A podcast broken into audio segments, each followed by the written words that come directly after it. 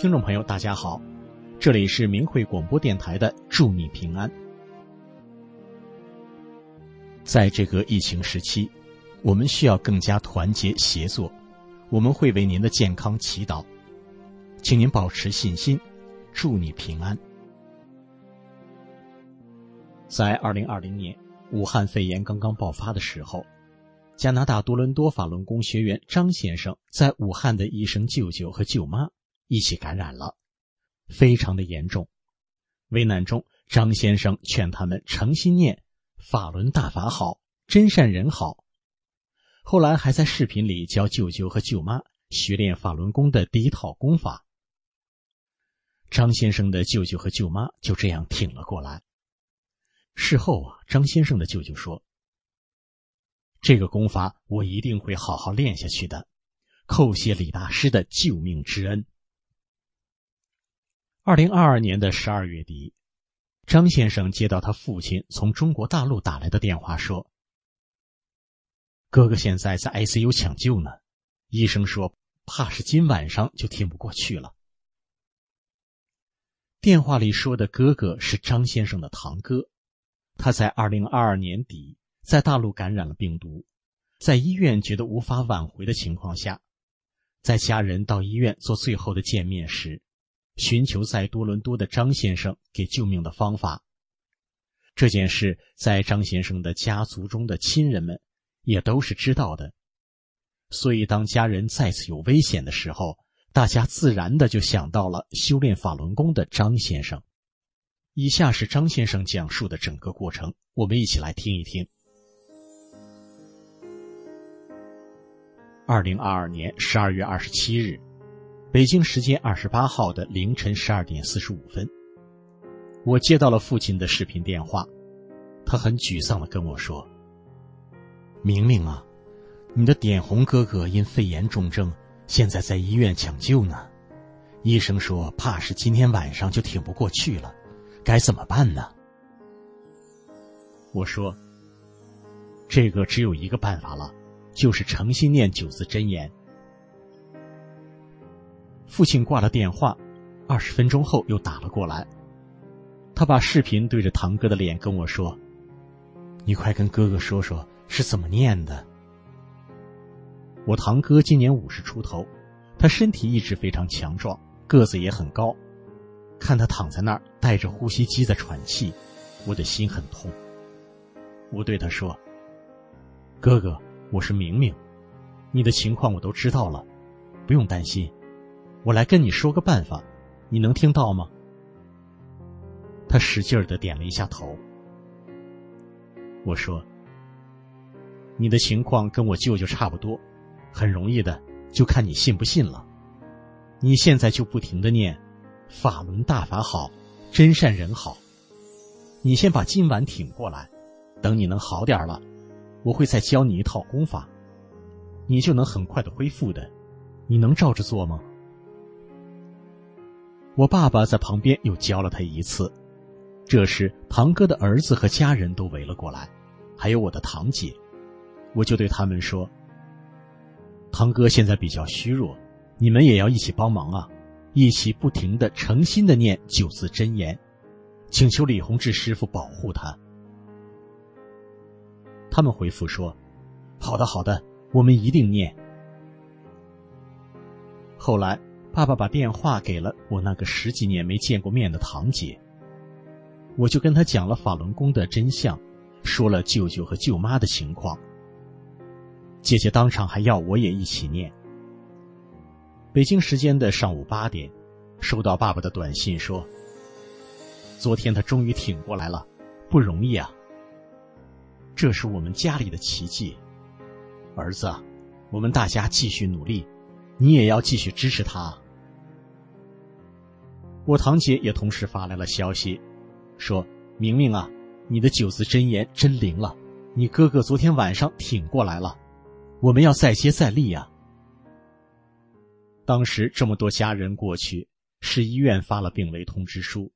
我父亲是认识院长的，院长说当晚过不去了，家人可能觉得是最后一面了，没想到都过来帮他一起挺过那一晚了。可是，在第三天，到了北京时间十二月二十九日下午两点，我堂姐突然发语音过来，一边哭一边说：“明明，明明，哥哥又进 ICU 了，你赶快为他念。”我回复说：“好的，好的，叫大家继续念大法好。”我马上打电话过去，爸爸接通后说话都很累，因为熬了夜了。他说。医生说他的肺百分之九十五都衰竭了，没有办法了，人现在是昏迷的。我爸爸很沮丧，当时我的心也有点动摇了，就想那就听天由命吧。但我对大法有绝对的信心，我觉得当晚能挺过来已经是给了希望了。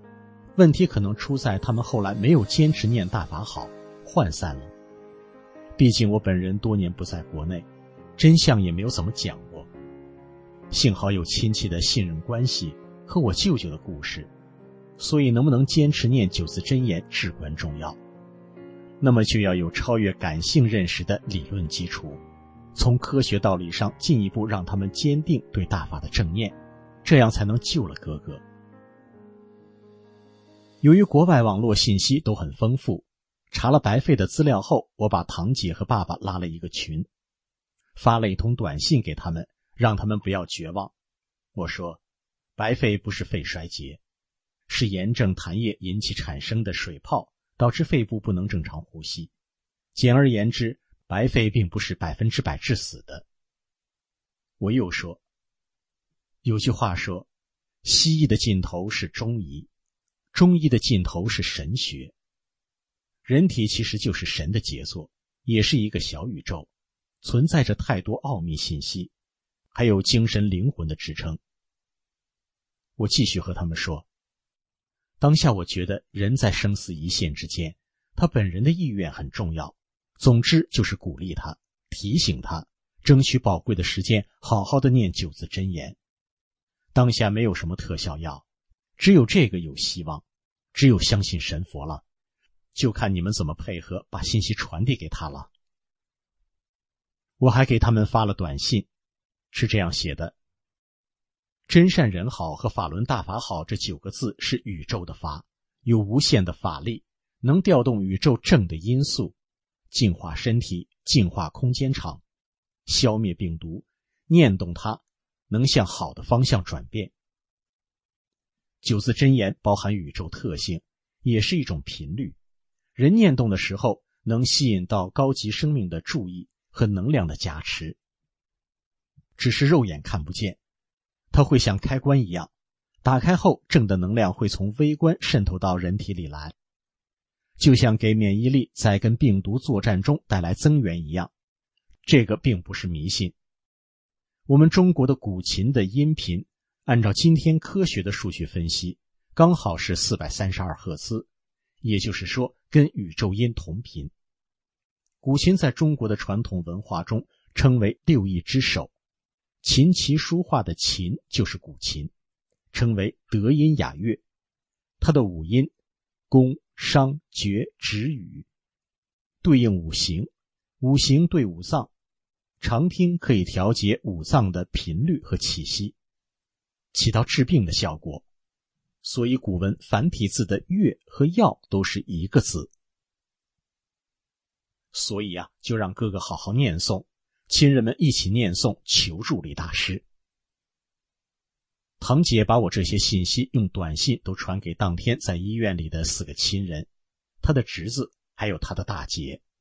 我爸爸当天从晚上九点念九字真言，求李大师保护，一直念到晚上十二点半才睡觉。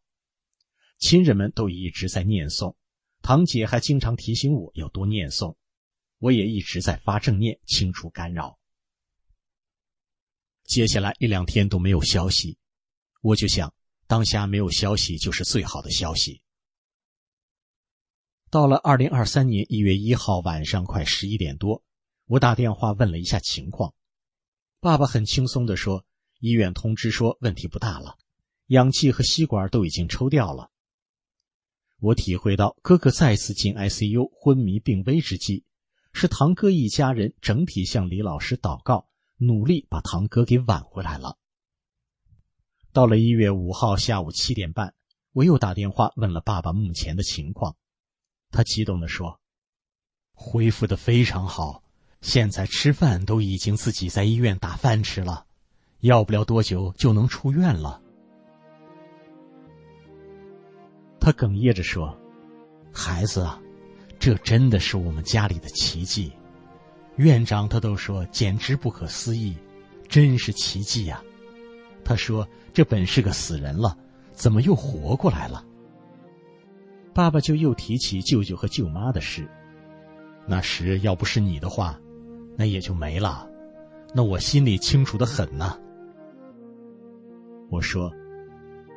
要感谢我们的师傅，感谢李大师，我哪有那个本事？要感谢李大师，是李大师救了他们。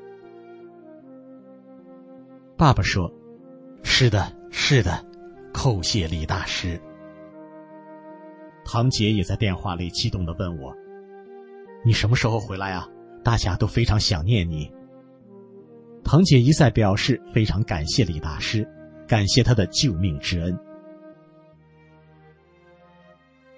这真是人间的奇迹，再一次验证了大法的神奇。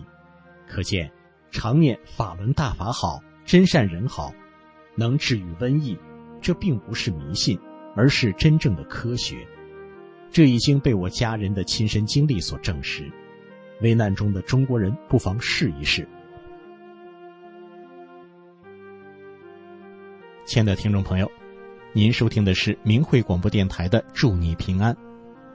今天的节目就到这里了，我们下期节目再见。